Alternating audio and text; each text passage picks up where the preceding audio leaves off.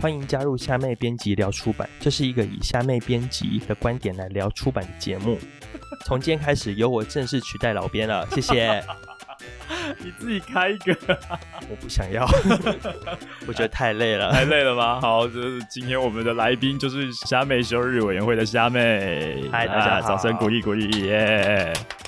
这说起来很有趣啊，因为其实坦白说，我我这边跟虾妹其实并没有这么熟。可是呢，呃，当连友其实有一段时间，然后前一阵子呢，虾妹自己的私账突然 send 讯息过来，他问了一个问题，就是关于我们之前谈到的那个内向者跟外向者的事情。那个测验传给你做完以后，就真的是典型的 虾妹，就是可能是本节目邀请到的第一个就是典型的外向的人。就我补充一下，嗯、我会私讯老编，只是因为单纯我就是个渔夫，因为我喜欢做心理测验。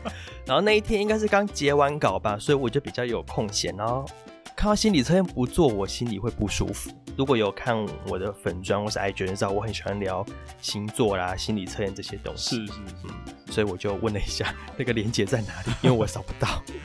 不过说到私账跟你的粉专啊，我一直觉得你其实是各自保护做的是我现在认识的里面的人做的最好的一个。很多人其实真的到现在都不晓得你的真实的那个工作的场域这些环境到底是在哪一家哪一家哪一家。那不过这个如果是会害到人的，我们就不讲了。好，对，他如果等下逼问我的话，我会直接关麦离开这里。OK，好，好，好，但是我们还是会谈一下跟工作有关的事情，毕竟我们这个节目是要聊出版，所以呢，你目前待过三家公司，对。对，都是做做杂志，对，对。我没有做过书哦，uh -huh, 对，但是呃，再讲一下，就是说你的这个做的过的杂志，它的性质、它的主题啊、什么内容啊，差异其实蛮大的，对不对？对，我第一家是文学杂志，嗯，第二家是科普杂志，嗯哼，第三家是财经杂志，嗯。对，我大概快要，我只差时尚杂志跟旅游杂志还没去过，嗯，基本上我可以把台湾全部的杂志都做过了。你待过的这些杂志呢？他们出刊频率也不同，是不是？有些是月刊，嗯，有些是周刊。对，有些月刊，有些是周刊。有什么双月刊还是季刊之类的？现在通常双月刊跟季刊比较少，如果是季刊等级，通常就会做成特刊了，嗯，就像贡丸汤什么的。是是，是。那现在。台湾杂志通常比较多，就是周刊、嗯、双周刊跟月刊。嗯，那有些月刊它还会出特刊，所以其实也是类似双周刊的概念。嗯嗯嗯嗯。前面两家出版社啊、呃，应该说杂志社。对，你在那边做的是行销，对不对？对，我在那边，呃，第一家是行销加企划。嗯哼。但其实我觉得那个都只是名称上的、名片上印的差异，但做事大同小异。嗯第二家是业务加行销，嗯哼，哦，所以第二家可能比较偏发行嘛？对，第一家，可是第一家其实也要做发行，也是要做发行，都都有做，所以我就觉得那都只是名称上。Uh. 所以你接触到的就是合作的窗口啊，就是经销商，对，然后也要负责到广告的部分吗？还是要找一些合作厂商？呃，第一家规模最小。呃，以目前来说啦，最小，然后它就是主要收入是靠做专案。政府专案，uh -huh. Uh. 所以那时候要很多很多时间要去做办活动，嗯、uh 然后要跑外面，嗯哼，那广告部分就大部分是资源交换，嗯哼嗯哼。那第二家它规模像呃算中等，嗯嗯，它就还有专门的广告部跟行销部，然后那时候我是在业务部，它、uh. 主要负责是杂志发行，还有杂志的行销，然后也还要负责图书的行销，嗯哼，对，所以第一家你会。你会负责到刊物里面的内容吗？嗯，通常就是什么订阅相关的东西，啊、还有就是有些广告交换啊，或是比方说呃零售通路上面会有赠品的合作。嗯嗯，有些可能现在杂志很多，之前都会被说你是买赠品送杂志嘛。是是，对，那就是有时我那时候也会负责一点点相关的一些东西。嗯嗯，嗯，然后另外就是可能是社内自己的呃行销。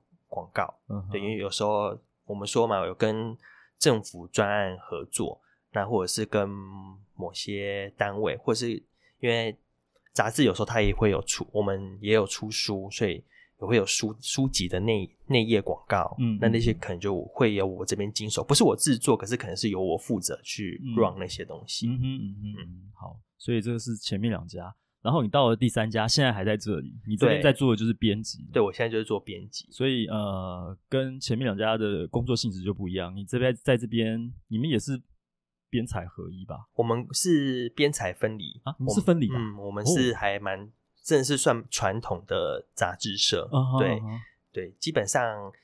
大概就是 copy 报社的做法过来的。嗯哼，好，那我们来详细的聊一下前面这个行销的部分好了。其实刚刚大概简单有提到，就是说有一些公司它的行销啊，就是哎、你要去做活动啊，那有些就是发行，哦，就是每天都是跟经销商在打交道。那又有一些其实又有点像直接就是在做编辑的，就是好像变企划编辑一样。所以你你在你的前两家公司刚刚简单有提到的，就是你们怎么？啊、呃，他们是怎么界定？怎么样去定义说你行销的工作大概会主要会负责到哪些部分？我觉得这真的是看老板心情。因为我第一家公司那时候一开始我是面试的是图书的企划，uh -huh. 可是上工的时候老师老板就说：“那你去负责杂志的行销好了。”然后我说：“啊，杂志的行销没关系，我有在看杂志。Uh. ”OK，、uh. 就是就是命大。哎、欸，所以你去面试的时候根本没有想要做行销，结果进去以后老板叫你去做行销。我面试的时候要做的是是面面试行销，可是行销的东西是图书啊，uh. 没有.因为图书跟杂志是完全不一样的东西，uh. Uh -huh. 对。那进去之后呢，发现说好要做杂志的行销，嗯，发现又不是真的行销，还要兼做发行。嗯，那因为现在杂志纸媒景气真的不好，因为以前有大家知道杂志风吗？还是西门町有一些那种杂志，整家店全部都都都卖卖杂志。那以前那种通路很好的时候，因为真的是你光忙发行，因为你看又是周刊或是月刊，嗯，还有特刊，就三种东西。嗯，如果一间公司上都会发特刊跟我们说正刊跟特刊好了啦，嗯嗯，基本上至少两个礼拜一定都会有呃要新品上架，那新品上架还有物流，还有所谓的退货，嗯什么的，然后可能你还要负责收账查账，所以光是发行这块可能就会非常的忙。但因为现在通路在萎缩，所以相对来说发行就没有这么忙了，所以老板就会要你兼着做其他的事情，所以那也是为什么我后来会一直要写。企划书啦，然后跟公部门打交道，uh 对，所以哦，所以你后来还有在那边有负责到一些政府标案的东西，对，嗯，地狱的地狱，地狱的地狱，没有错，对，政府标案真的是很可怕的一个东西。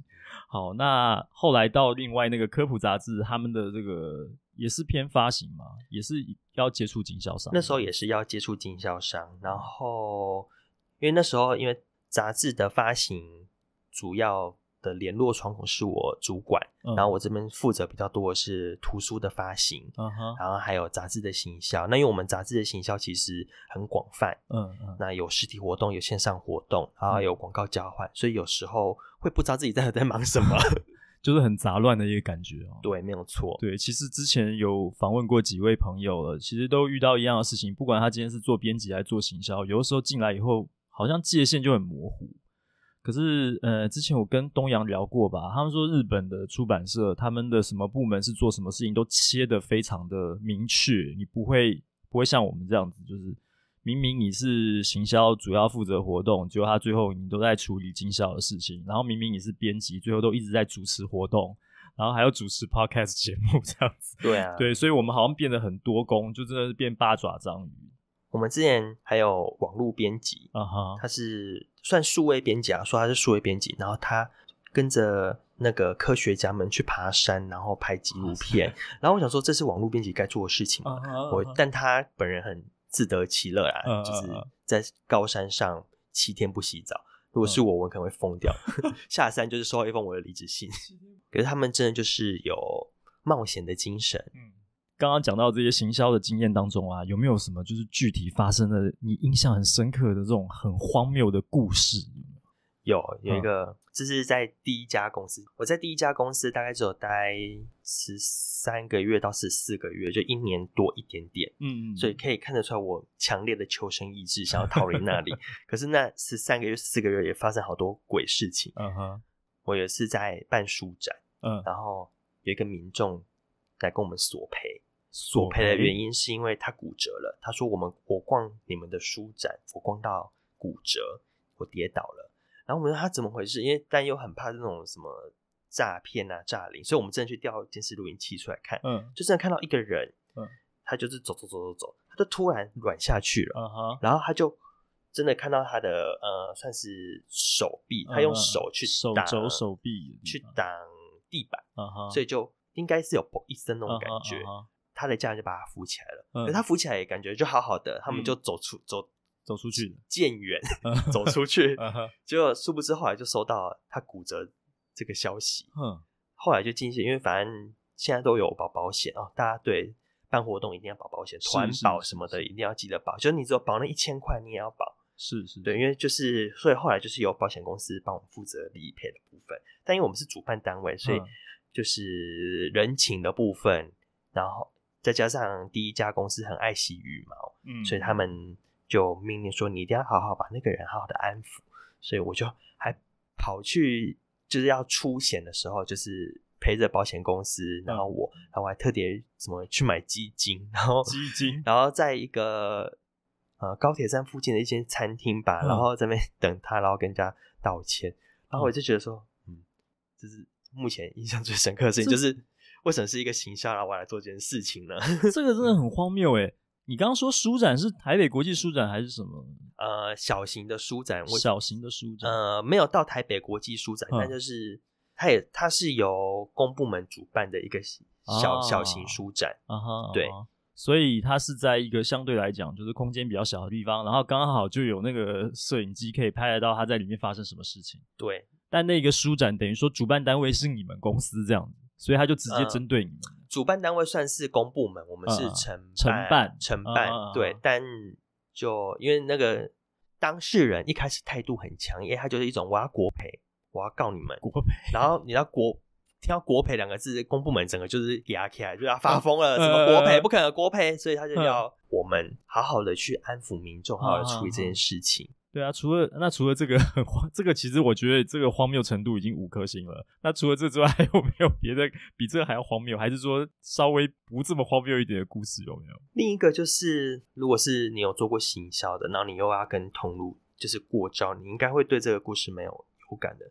A 通路先来问我说：“我看到你们一家你们那本书还有那个特刊，我觉得我很喜欢，嗯，那我想要帮你们做。”全馆的大曝光，你看你你是一个出版社，你跳着你会不会心都痒了？嗯、我就是整个 高潮了起来。很多出版社是因为求了半天都没有的，哎、欸，他主动来找你，对，然后他说：“可是呢，我要你们在价格上有。”通融的空间，那他就是会要求什么？原本可能新书可能是七九折嘛，大部分新书七九折，他可能要求说我要七五折。嗯，那你们能不能再办一个书展，就是个三本七折？就等于他就把我新书的价格压很低。是，但因为那时候主管觉得这是一个好机会，如果这本书冲起来，就算他只有卖七折，嗯，就变成薄利多销嘛。是，我觉得那个 PM 真的是很厉害，他很会谈。嗯。如果我是老板，我也很想要他来我公司上班。他都说好，我帮你们要到 A B C D E F G 这些曝光了。那他说我想要再要一个全馆的，嗯，就是首页，就是点你当你点进去某一个网站的那个首页，它就跳出来会是你们家的那本书。嗯、天啊，我听到我都觉得太好了，我一定要。他说可是我要有赠品，你去、啊、你去给我生一百个赠品出来，啊、而且要你们市面上从来没有送过。那我就很认真去咚咚咚咚咚咚。可是呢，这件事情就完全惹怒了另一个 B 通路。嗯，然后那时候 B 通路给我的威胁是这本书我不要上架。可是老板听到就是 更俩工。对，所以那一个月我就是被这两个通路搞到身心俱疲。嗯，那、啊、最后当然是两边都有上架。没错啊、欸，我就是给了两边各自不一样的赠品，又各自不一样的折扣。是。幸好那本书有卖起来。这个我跟你讲，这其实就是发行的日常。我们每年每年就有几个固定时间的展，就一定会遇到这些事情。有的时候，其实编辑啊，在办公室里面不晓得发行在外面，就是面对这些痛苦的时候，还会回回过头来还会讲说，怎么跟小孩子一样这样子，好像要这样子，呃，还要使性子什么的啊。没办法，他们就是这样子，因为他们其实也有他们的压力。对，他们有他们的业绩压力，而且他们他们现在的 KPI 好像是看退货量，uh -huh. 所以他们宁愿把首发压得很低。对，然后我要呼吁一件事情：所有的作者里面不要再开预购，开预购是一件非常无聊的事情。我现在只要听到有人要开预购，我觉得好蠢哦。为什么呢？因为你就没有曝光嘛，有预购有什么意义？哎、欸，我还有还有有一个人的新书，嗯，他你已经是畅销作家，你还要一个月的预购期，是 iPhone 十二吗？iPhone 十二都不用预购了，是 iPhone 都不用预购，你有什么要预购？尤其是现在电子书的量已经起来了，我们讲 EP 同步啊，对消费者读者来说，你买的那一刻马上就会看，这是最快的这件事情。你开预购，让他那边等一个月，那个是冲不出什么量来的，这就是时代已经不同。对啊，而且 PC Home 都可以六小时到货，虾皮好像也可以，Momo 也可以。你去 A 通路跟 B 通路买，你去 A 通路好像最快也要一天两天吧。是，然后你去 B 通路，我还要出门，我还要劳动我本人出门。对，所以我真的觉得，其实我跟你的看法是一样的。我每次看到说那个要开预购那件事情，我就觉得说啊，因为它对销量其实并没有什么太大的帮助，除非你在预购的过程当中，就像你刚刚前面提到说，你有特殊的什么版本方案什么，或者说你卖的比较便宜。那有可能可以帮你充一点量，但是呢，这种饥饿行销呢，在别的产业里面的别的产品，我觉得可以操作啦。书，我觉得现在来看，其实真的大可不必做这件事情。而且我跟各位作者呼吁一件事情：嗯、如果你的预购啊，有限购的话，比如说一百本，你一百本动不起来会很难看。为什么？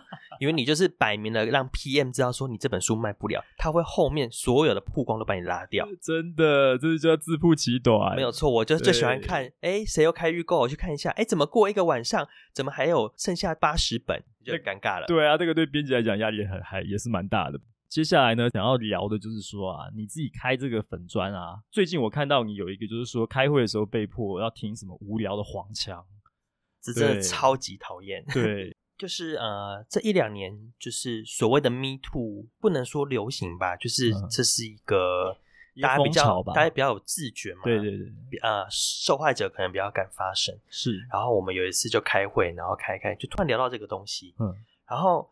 就有一些恶心的人就说：“哎，到底是不是性侵？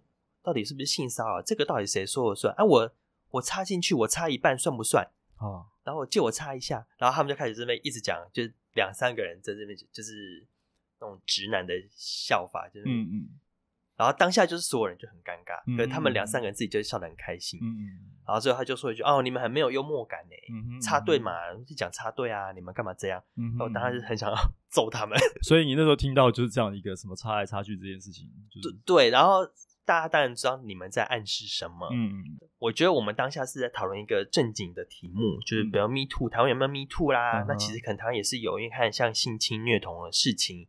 持续都会一直发生，然后甚至有时候，呃，也会有那种什么什么偷拍啦，嗯、然后什么全是，像最近不是有那个丁，反正最丁什么丁允恭啊，然后再跟之前那个北市府，嗯、还有反正就一堆啊，自杀的对啊，层层出不穷，所以其实我们觉得这个是一个社会上呃需要被正视的问题。嗯、那我觉得像我们在杂志，那杂志其实就是一种媒体，那。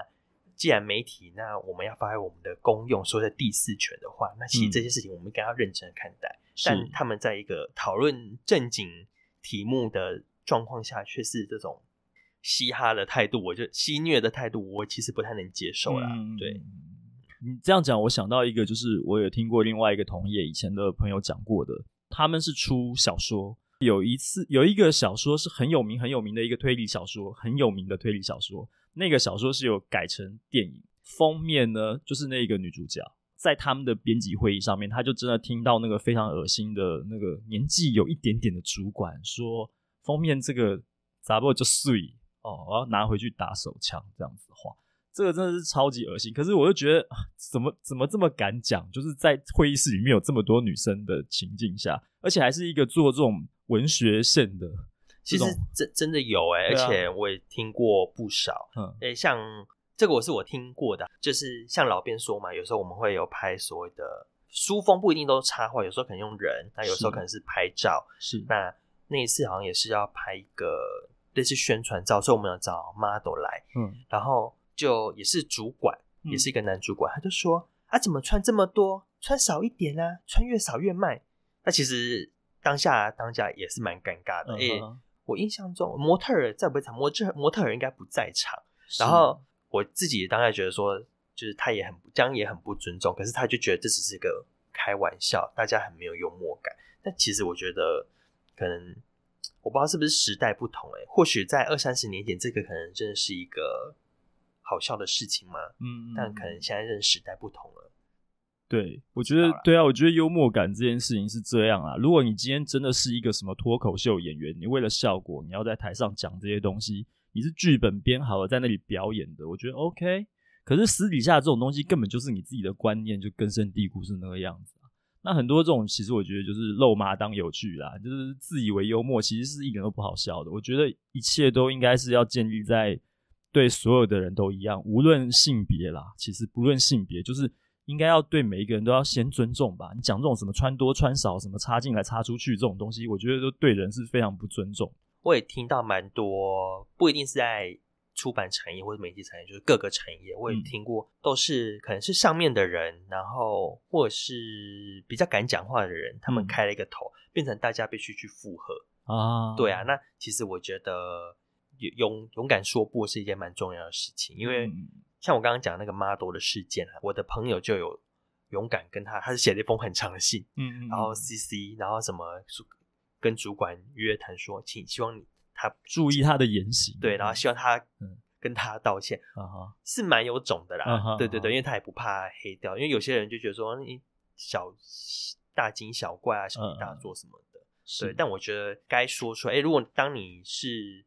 还有办法说的那一方，我觉得你应该要去帮那些没办法发声的人发声。是真的。那刚刚提到的，就是说你现在是杂志的编辑，是的。提到说你们其实是编采分离的，我们还算老派啦。嗯、因为，但我觉得我们总有一天会走向编采合一。我觉得会有那么一天，嗯、但是快或慢要看公司的态度。嗯，一呃，一般来讲，编采合一啊，大概都是就是人力上面的。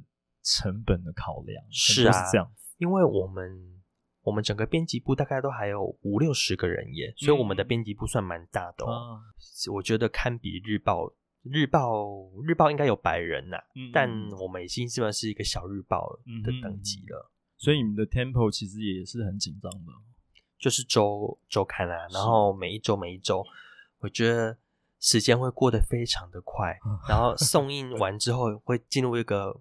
放空期，嗯，然后再过个两天周末，你又要截稿了，然后又要送印了，对啊，然后就这样丢啊丢啊丢啊就过去了，嗯哼，哎，你看啊，一周一期，一年才五十二期，莫名莫名，你知道五十二这个数字听起来没有很多，可是它就是一年过去了，对，就一年过去了，一年就是五十二周啊，对啊，真的，其实这样这样这样算起来，日子真的过得很快，根本不会有无聊的时候。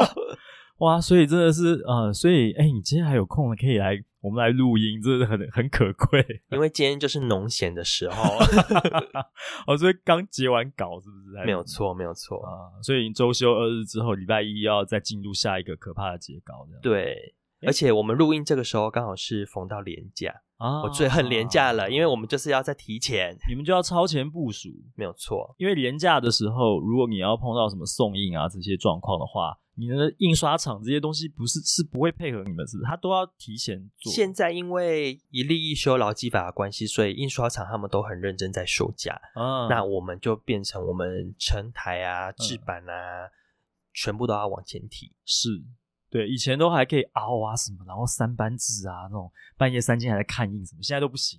现在很少了啊。然后他说要可以啊，你付钱，但公司就会心疼那个钱。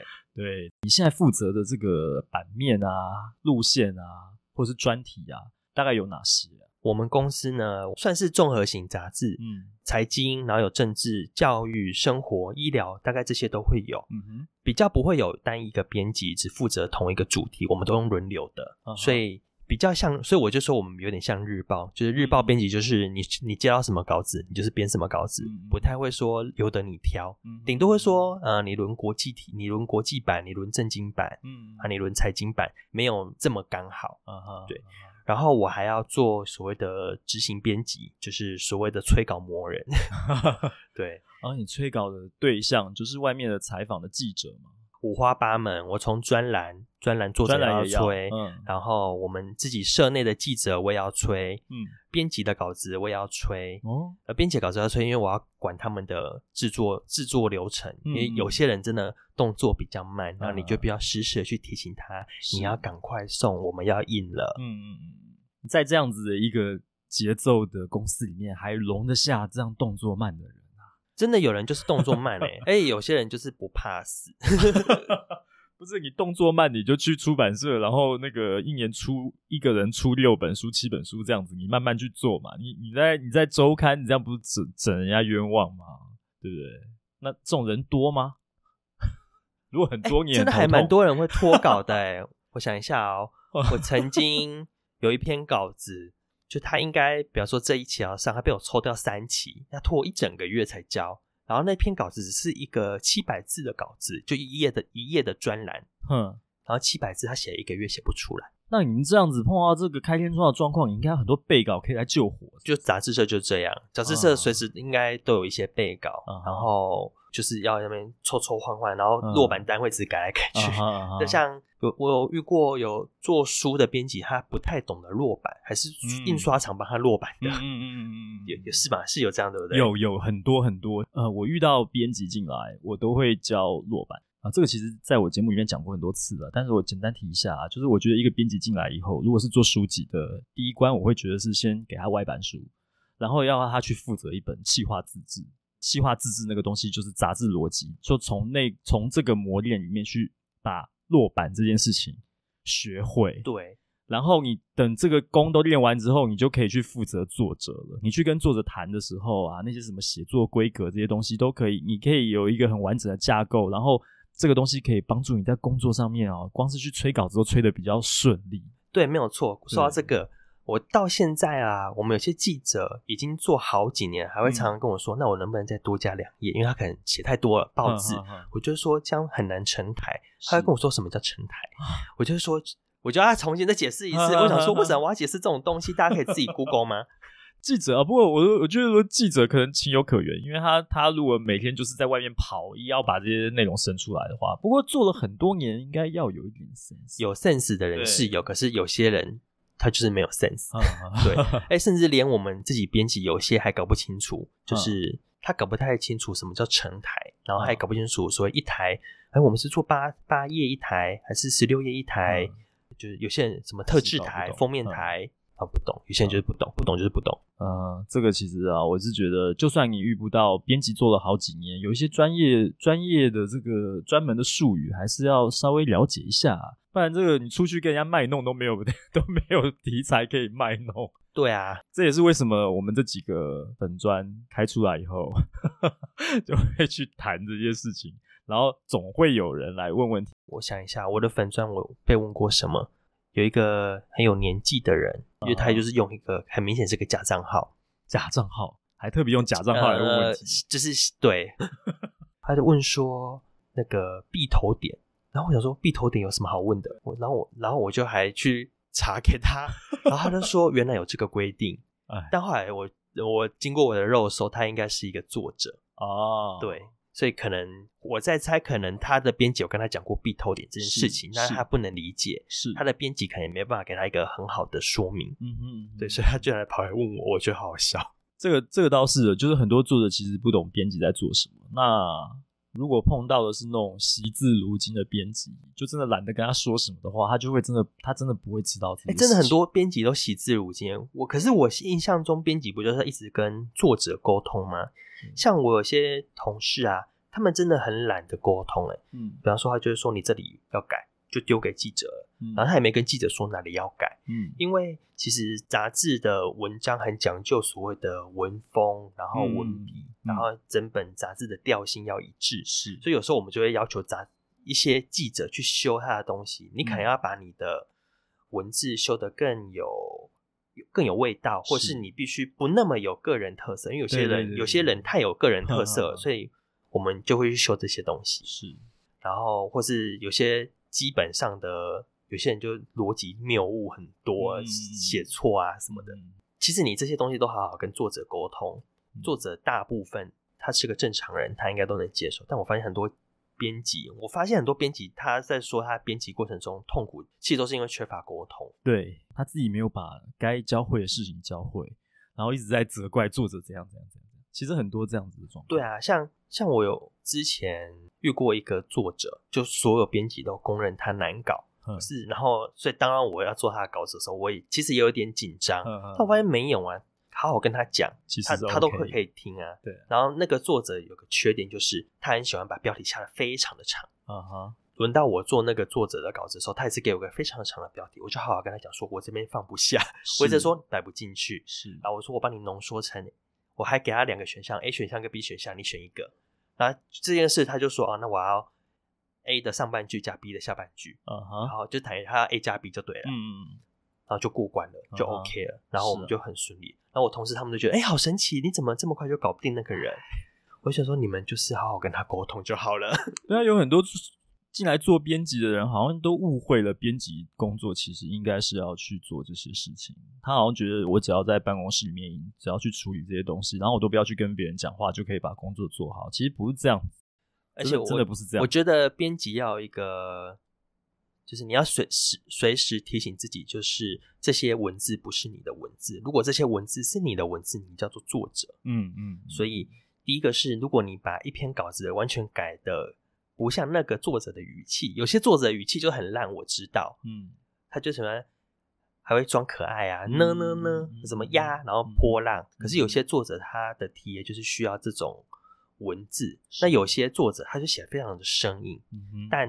他的读者就是喜欢他这么生硬，嗯，那我有遇过有些编辑，编辑他就很爱改稿，他觉得我把一篇稿子改得乱七八糟，然后好像重写一样，他觉得这很有成就感。嗯、对你很有成就感没有错，但是通常这个作者也会很不开心，嗯，所以你最好的最好的方式是在写作前，或是在你收到一收到稿子，你就跟他好好的沟通，嗯对，嗯，我们会做试写，然后我们会给提醒。我们也会反馈，就是说，哦，跟你同类型的类比一下，跟你相似的作者，他们的书的风格怎么样？然后这个读者可能会比较喜欢什么样的？这个其实，在我现在的团队，我都是会去沟通这件事情。对，还有一个奇怪的，算迷思吗？嗯，就是比方说，文学书、文学作品不能改，或是什么论文集不能改。嗯，可是我觉得，如果我们会说嘛，编辑是最后一个作者，嗯，然后也是第一个读者，嗯哼。那如果你这篇文章第一个读者都读不懂了，嗯，那你怎么会期望其他人读得懂呢？所以，当你是个编辑，我觉得你要勇敢的提出来。只要比如说那一句话，我知道现在制作期都很短了，嗯，就像我来说，我们制作期更短。有时候公司规定，我们公司有一些很变态的规定，比方说五千个字，他要求我们要三个小时内看完。嗯，就哎，你看不是。阅读哦，就是我们还要修稿，然后可能还要修体力，是、嗯，然后有时候可能还要，哎、欸，这里我觉得写的怪怪，去查一下，哎、欸、哦，写错了什么之类的，嗯、还要去做做所谓的除错抓虫、嗯。我觉得你就是应该好好去跟作者说，你这边写太难了，太生硬了，嗯、或是你这一段写的很口语、嗯，或是这一段就是根本就是引用谁的、啊嗯，一模几乎八成一样。嗯哼嗯哼，所以我觉得编辑。如果你想要当编辑，你一定要好好学会沟通。是是，对啊，这些问题啊，其实就是一定要跟人跟人说话啦，不是说躲在什么地方面对荧幕或者是机器就可以。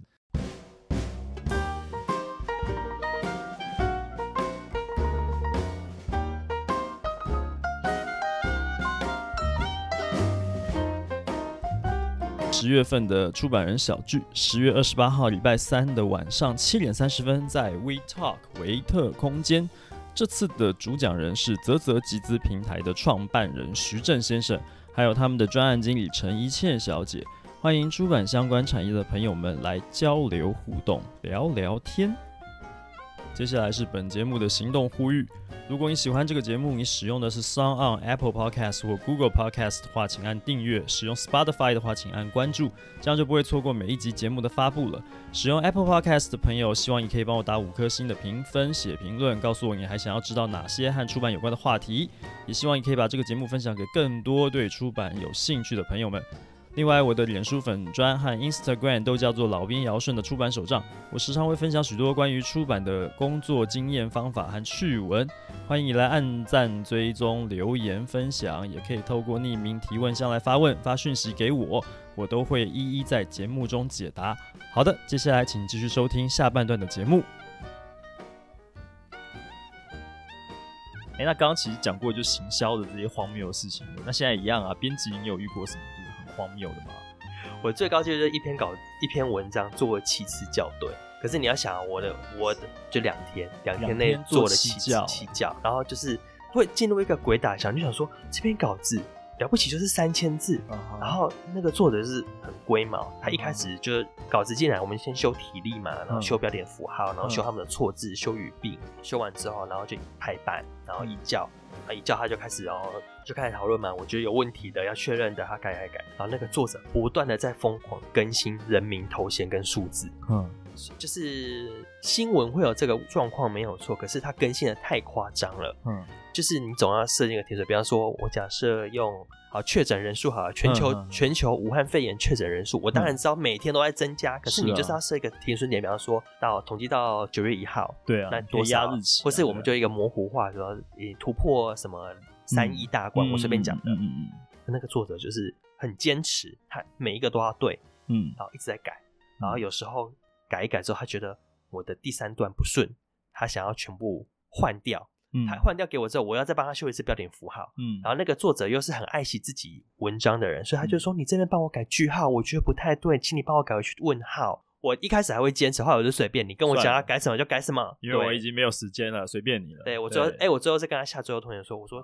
全部印刷好像等我们这边稿子了，你还想要怎么样？”七教改完之后呢，换主管有意见，然后主管可能对标题、对版面有想法。哦，那主管的意见作者又不买单的话，我就叫他们两个去吵架。我说：“你去跟他讲，你不要来跟我讲。”对啊，这很可怕哎。那些东西后来都不知道在改什么了。对，我觉得已经疯了。我觉得一篇好的稿子就是三教，嗯，哎，就是第一教可以，我可以容许第一教大改，嗯，然后第二教就是有错才改，嗯嗯，就你不要再给我修什么语气，就有些有些记者或者是作者，他很喜欢一直修一些逗号，然后什么之所以修成所以，然后。因为这样，所以因此这样，我觉得那超没有意义的。你要写，你应该一开始就写好。你怎么会是到你在校稿才在，等于是你校稿才在写文章？哎，我觉得不及格。对啊，好吧，哇，这个工作事情真的是聊都聊不完啊。那我们来谈一些跟职场无关的话题。好，好，在前面的节目我有做一集，刚好就在聊杂志。那那时候我推荐 B 杂志。对。对，后来我看到你 Instagram 上面也有分享这件事情，我们私底下有大概聊一下，就是你觉得说，嗯，你觉得我推 B 杂志，你觉得蛮意外，因为因为好像你说，呃，台湾现在比较推崇是日杂，对，对啊，大概就是小日子啊，或是那个我不太会念 Bluetooth 吧，嗯，就是 Brutus，对 Brutus 那个，嗯，然后以前还会看 P Paper，现在还有人在看 P Paper 吗？现在不晓得 P Paper 还还有吗？我也不知道，不太确定。好久没看了。对啊，那个就嗯，你那个 P Paper 是包一鸣他们做出来的嘛？那个其实一开始在 Seven 就是一本四十九块，我是觉得那个也是那也是蛮蛮前卫的。我觉得，我觉得它有点像小日子的前身那种感觉嘛。它也是什么什么都谈，可是就是很那时候的文青。我大学的时候就是文青都要看那个，但它其实是从就是设计开始延伸出来，后来就什么都谈。你也有看 B 杂志，然后你我看到你 Instagram 上面 PO 的那那一期是讲曼谷，对，所以其实呢，从你 PO 的这张照片，我就想到很多想要问你的问题，我就想到你替代役的时候是在泰国，对不对？哎，我想先插个题，你你知道我替代役是在泰国，所以你很早就看我的粉砖的意思？很早啊，你的影片我都看过了，真假的？对啊，那就是。那你这，那我想问你，最最最一开始你怎么发现我的粉砖？其实这个我也跟他们其他人讲过，我是我是很有意识的在脸书上面找编辑出版相关的人，因为我为什么会做这件事情，是因为其实有一阵子我必须要在网络上找到跟出版业相关的 KOL，是我工作需要的，所以我花了一些时间去找了很多，所以那时候就你啊，然后 AB 编啊，然后其实早期就是。鲁蛇啊，他们就是所有所有只要是跟出版业有关的这个脸书粉丝专业，包括其实现在没有不太有在活动的，包括我们的一些前辈，比方说韩松林啊什么这些的，啊、其实我一就是全部只要看到的，我都会先点进去了解。对，所以我就我就对你们其实有一点认识，但我自己开是后来很晚才开。了解。对，因为这件事情其实我已经很久没有提了，嗯，所以有些比较后面才加入的粉丝，其实不知道这件事情。对，那对我是在泰国当替代役，我是海外教育替代役。嗯嗯，那我那时候是在呃清莱，清莱教中文，我大学是中文系毕业的。是是、嗯。那很多人会听到说，怎么会有替代役出国？我就先提一个人，叫连加恩。嗯。应该大家对田家比较熟悉，就是他去西非非洲当医生嘛，那他是替代役。嗯，那台湾就是其实这也跟台湾人政治有关系哦，因为我们我们跟很多国家不能有正式的邦交，是，是，所以我们不能有大使嘛，嗯、但我们也不太能有所谓的资资助。嗯嗯，但又为了跟那些国家有友好的呃连结，嗯，所以就衍生出了所谓的海外替代役。嗯，那海外替代役现在大概有教育，嗯，有。农呃农耕农耕农耕就是以前说的农推队啊，对对对对对农推队农推队最多就是去中南美洲教那里的人怎么种水果，是，然。后还有医疗医疗一个医疗通常都是。去嗯非洲或是大洋洲，那。呃最多就是牙医牙医很多就是去拔牙齿，他说每天就是拔牙齿拔牙齿拔牙齿，然后医疗教育，然后建筑的也有，但就比较少，是。对。然后教育其实很多国家都有，日本、韩国，然后印尼、越南、嗯、泰国，嗯、呃，马来西亚有时候有，有时候没有。然后呃，什么萨尔瓦多啊那些都有。所以就是去当地的学校教中文，呃，也不算是当地的学校，就是我要再扯到另外一本书，叫做《异域》。老编有读过这本小说吗？啊、那是说对啊，太北孤军，对对对。那我去的地方就是所谓的太北孤军的后代，在那里，对，啊、就是所谓的什么金三角，什么呃美斯乐啊，这些可能大家比较常听到。是，那基本上我那时候教的小朋友都是第三代，有的甚至是第四代了。嗯嗯，所以所以他们其实跟所谓的中华民国的连结是非常的薄弱，嗯、基本上都跟台湾现在是什么外省第三代、第四代，你说他们。祖籍浙江，这辈子从来没有去过浙江，是大概是这种感觉。嗯嗯嗯。然后那时候其实就大概待了一年，一年。所以你替代役是要待到一年这么长的，就因为会当兵还要久。加加减减大概算十个月，可是就是有时候会有什么拖延或怎么样，所以所以。总的来说还是算是一年就对了。嗯、你要硬算，当然是什么十一个月、嗯、十个月又几天？对对对，嗯嗯。好，所以你是在台北这个地方。对，那整个泰国你都有走过一遍吗？嗯，因为泰国真的蛮大的，大的我大概只有去过几个比较大的，嗯、比方说北部清莱、清迈，嗯、这都有去过。然后素可泰，素可泰可能比较少人去。是，然后。曼谷中部，呃，中部中部就是所谓的曼谷，那、嗯、什么大城、阿育陀耶、花心这去过，嗯，然后普吉岛我还没去过，嗯，对，然后南部我有去过苏梅岛，嗯，大概这些地方，嗯、但其实也算是去过蛮多地方的了。普吉岛是我这辈子出国第一次去的地方，但那时候我太小了，没有什么特别的感觉。太小是指是小学生还是哎国国中生？哦、我念国中的时候去的，哦、对，所以。其实那时候就是跟着团，所以没有什么特别说，好像可以在当地真的体验到什么东西，这样就是都跑一些景点而已。哦，所以你你对这个泰国，因为你刚刚听到你这样讲，其实感觉你也去了蛮多地方了。你对这个国家有没有什么感觉啊？你觉得它怎么样？这个国家就是一个慢慢来的国家。嗯，我觉得整个东南亚都有这种 慢慢来的感觉。嗯嗯，就是在泰国交通没有这么发达。所以我们有时候会坐所谓的双条车，双条车就是你想象小货车，嗯，然后还是帮他加一个棚架，然后后面放两排椅子，哦、然后这样就是其实就是拼装起来的，是，是这样就是他们当地的公车兼计程车，嗯嗯嗯，兼货车，嗯哼，对。可是它不像公车一样这么舒适啦，它其实就是左右两边架那个板。对对对，如果有去过东南亚玩的，应该都看过那种东西。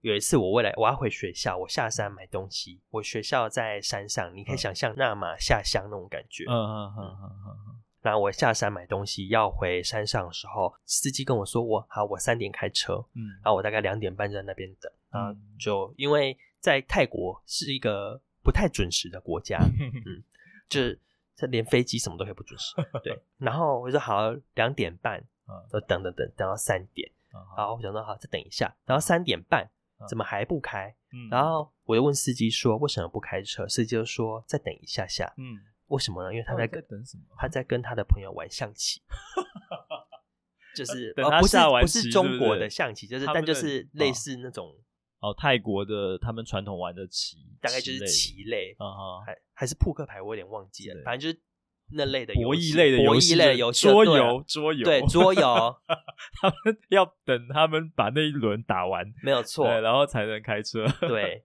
然后在等谁？是还有什么人要来上车还是怎样？不知道。最后呢，我五五四点，他说三点开车嘛，对，我好像四点多，哈，四点多快四点多还快四点半才开正式开车。为什么？因为他后来他要看别人打完，就是他自己打完了，他还要看别人玩。重点是那台车上不是只有我一个人哦，还有另外三四个人。然后那些人都是泰国人，嗯、然后那些泰国人也不以为意，就这样坐着等。对，就是很悠哉诶，就是玩乐要摆在第一位，工作摆第二位的。对，然后 泰国是一个很漂亮的地方，可是他们真的有些地方就是比较原始。我不要说落后，我就说他们比较原始，就是他们的文化就是这个样子。对啊，然后像我在的地方，我待的学校没有没有自来水。所以都是接山泉水，嗯、然后很容易停电，只要刮风下雨就停电。嗯、呃，我的浴室没有热水器，所以我是要烧热水。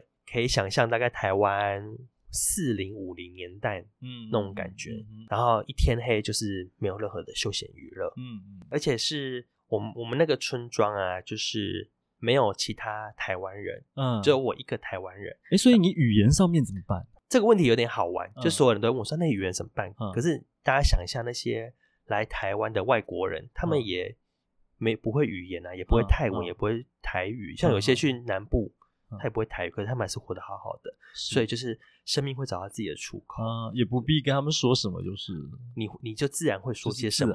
对，像我去那边，我居然学会了云南话，就是听一听听，然后某一天我就突然开口讲云南话了。对。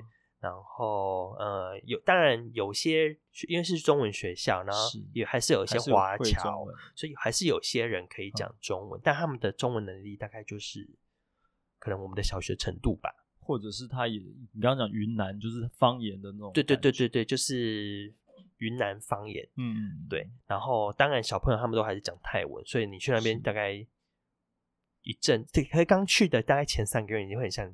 哑巴，嗯，我那时候就还会什么，真的会，我第一次，其实我不是一个爱讲电话的人，可是那一段时间我变得很爱讲电话，我真的因为真的太无聊了，所以我知道 打电话回家会找我朋友们聊天，然后那时候还有一个很好笑的事情，就是我们所有的替代役去到泰国，我们所有人的台语都变好了，因为有时候我们想要抱怨一些事情，可是因为你人在屋檐下，你不得不低头，嗯，所以我们就只好。讲台语，因为那些那边的人就听不太懂台，因为听不懂台语，听不懂台语，所以我们所有人的台语都变好，这是一个很微妙的现象。你们可以用台语讲当地人听不懂的一些你们自己想知道的事情，这样。对对对，然后不然就讲英文。对，然后为什么当初会去会有这个机会？是呃，因为我是中文系，然后呃，内政部那替代役是属于内政部，不是属于国防部，然后内政部就有发。公告，然后到各个大专院校，嗯，然后问有没有人有意愿，嗯，那我就刚好真的是阴错阳差，我平常不太怎么收戏班的信，就刚好那天就点到了，然后就哎有这个机会，然后就上网查，然后就一路就很顺利的就过去了。我还记得我还跑去侨委会面试，呃，如果要去泰国玩的话，你有没有推荐什么？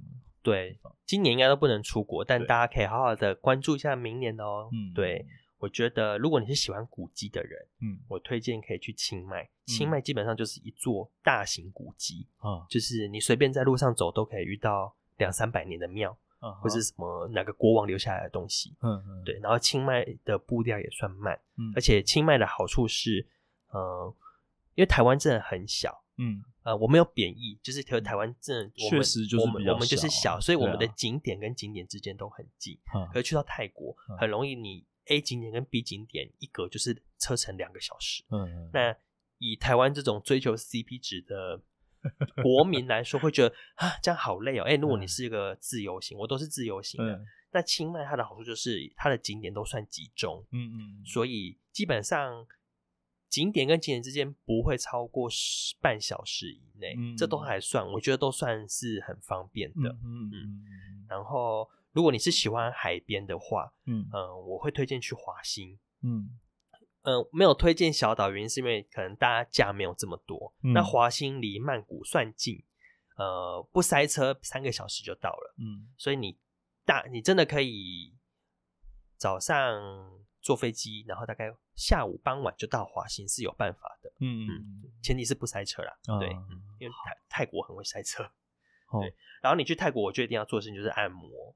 呃，不是，嗯、因为他们的按摩真的太便宜了。我刚刚去查，一个小时才两百五十元。嗯哼，对。然后所有的编辑应该都有那个肩颈僵硬的问题。没错。对，我今天就是看稿子看一半，然后我突然就脖子扭了一下，就别别别别。然后我同事说：“你也太大声了吧？”我就说：“我真的觉得我脖子好硬哦。嗯”对啊，我们长期姿势不良啊，这没办法。没有错。对啊，所以真的去这个疏通一下筋骨。对啊，对。那真的很便宜，两百五十块是按全身，按全身啊。那这样子好像比我去巴厘岛的还要便宜耶。对，比去巴厘岛还便宜，因为因为巴厘岛还有什么还有什么 SPA 有算进去，在身上涂什么优格什么那些东西。泰国这个也有，也有那种的。可是我去泰国最推荐的就是泰式按摩，就是会把你折来折去的那一种，因为那个抹精油那些，就是我觉得。还好，嗯，也可以体验。那抹精油那些也比较贵，可是如果那种泰式，它会把你在上面，在你的身上踩啊拉，看起来很可怕。可是真的按完，我跟你讲，你整个人都松了。可是它不会因为说你筋比较硬，说比方说你不会劈腿，或者说你弯腰手碰不到地这样子，它不会因为它这样，它不会硬踩，它不会硬踩，它会一个极限值。嗯哼，对，哦，OK，所以它还是会因应你的身体状况来做调整。对，这样会不会真的把你折断？就是没有啦，没那么可怕。好，这是泰国的部分啦那我们再回过头来，就是刚刚因为这个这一系列问题是你 Instagram 那张照片延伸出来的，所以我要回过头去从 B 杂志这边来来问了。因为你现在的工作经验都通通都是杂志社，所以这是不是因为你本身就很喜欢看杂志，所以你才到目前为止都是在杂志社工作？这个问题啊，其实我以前没有想过，哎，那是老编问我之后，我才去想。嗯，后来发现，哎，我真的蛮爱看杂志的。我从小时候最小最小的时候有《国语日报》嘛，然后还有大家有听过康轩杂志吗？康轩有出那种学习型杂志，有那个我也很爱看，而且我是会以前是学校订，嗯，然后我还会跑去学校，就是大家一有出新的，我就。抢来看就对，我一定要当第一个。嗯哼，然后还有一个国中有中心月刊，这个我就不知道。它就是一个很小，哎，是叫中心月刊吗？我也忘记那名字。它是一个很小型，然后它里面全部就是刊登中学生的文章。嗯嗯，对。那就是我就在上面会看到很多人会发表自己的什么小作文，或是有些人开始会写诗，也是因为那本刊物让我觉得，哎，原来创创作是个蛮有趣的东西。嗯，然后呢？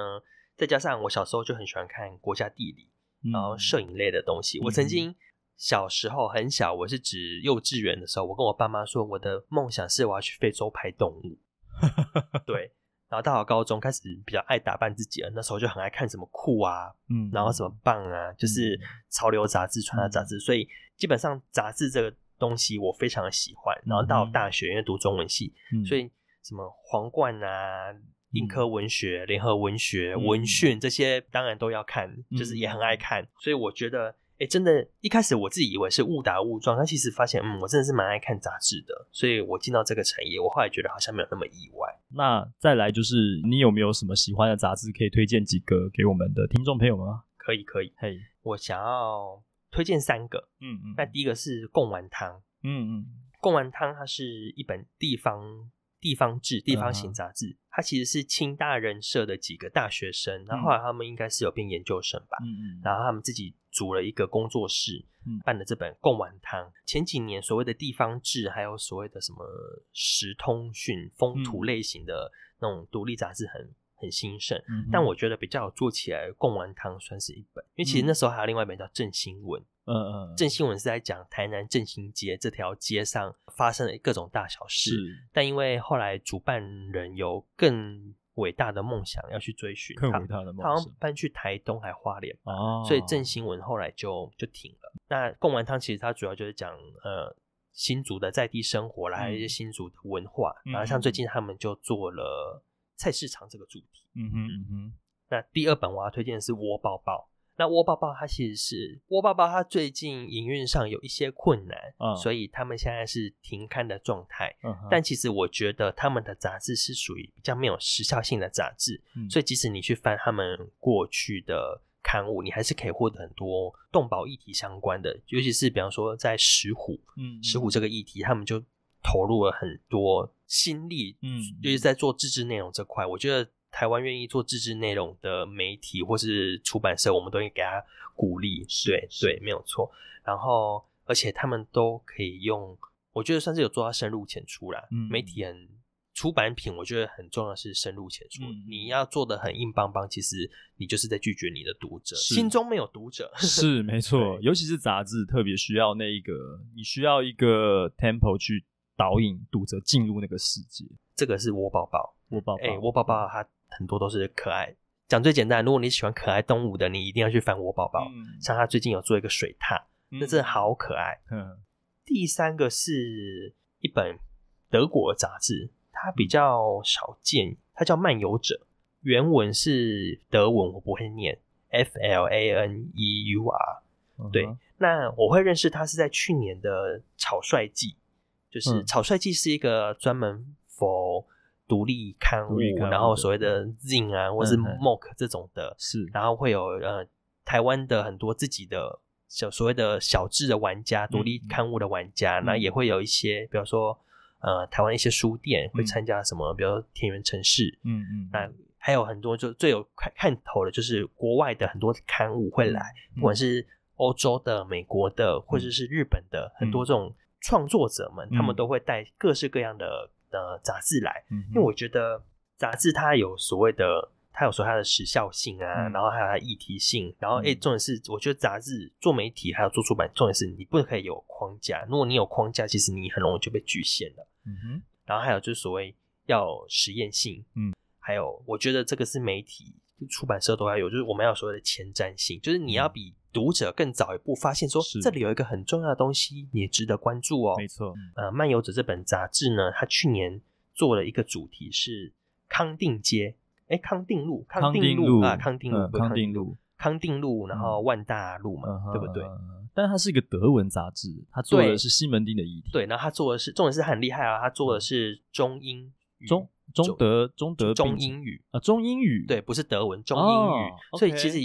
有点类似 B 杂志那个模式，uh uh. 只是呃，它漫游者它是走特刊形式，所以它发刊不定期，有时候一年一本，嗯、有时候一年两本。嗯、我觉得它完全的体现了所谓的巴赫金的众生喧哗这个理论，它就是很微观，因为很多我们都会说啊，我们是做一个国家，嗯，或是做一个城市，台北。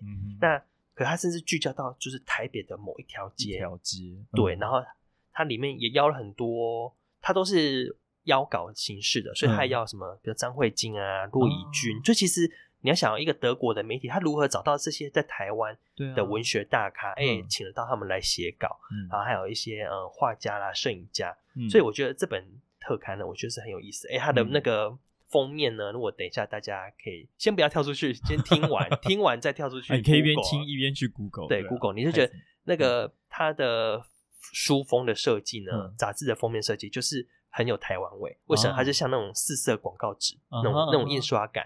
对，OK，这个我没有听过，我这个我不知道这个。对，因为我也是去年才认识他，但我对他印象真的很深刻。对，那其他像什么大志啊、Big Issue 啊这些，我也是我平常也蛮喜欢看。嗯嗯嗯，好哇，很精彩啊，这三个杂志都可以去翻翻看哦。那最近呢，你觉得最近在读的一本书要推荐给我们的听众朋友？最近在读的哦，有一本书我读很慢。但我还在读，就是正常人，嗯、然后他其实就在讲，在一九九零年出生的这群年轻人们，然后他们大概对社会的一些想法，还有他们的生命的价值观，然后恋爱观这些。然后另外一本我读完的是《中年打工族》，《中年打工族》这本也是时报出的。嗯，然后我为什么会喜欢？其实我在我的 IG 上我已经分享过了，是。但我觉得可以分享，就是我觉得社会科学的书有一个问题，就是容易顾此失彼。要么就是数据研究很多，都是文，都是数字，那数字文基本上没有人看得下去。嗯，然后要么都是个案故事。嗯、那如果你都是故事的话，你会觉得，哎、欸，那到底是真的还是假的？嗯，会不会只是个案而不是群体？那、嗯、我觉得他这本就是所谓的骨肉相当，骨肉匀称。嗯、那我觉得这是一本好的社会科学的书，也是一本很好所谓的报道文学或采访的一个 sample。嗯，它里面其实在讲的就是说，很多人现在可能是从事约聘雇，那或者是从事所谓的打工族，嗯、那他们不是自愿当打工族，而是他们找不到正职。嗯，其实台湾的公部门一直存在这个问题。我本身有学日文，所以我对日本文化的东西，还有日本社会现象，我也都会比较有兴趣啊。嗯、所以这本就算是蛮符合我会看的东西。好。哇，今天非常高兴啊，请到虾妹来跟我们聊了很多很多，非常感谢你来跟我们分享这么多，谢谢你了。好，那我们今天节目就到这边喽，谢谢，谢谢大家，谢谢大家，拜拜。拜拜。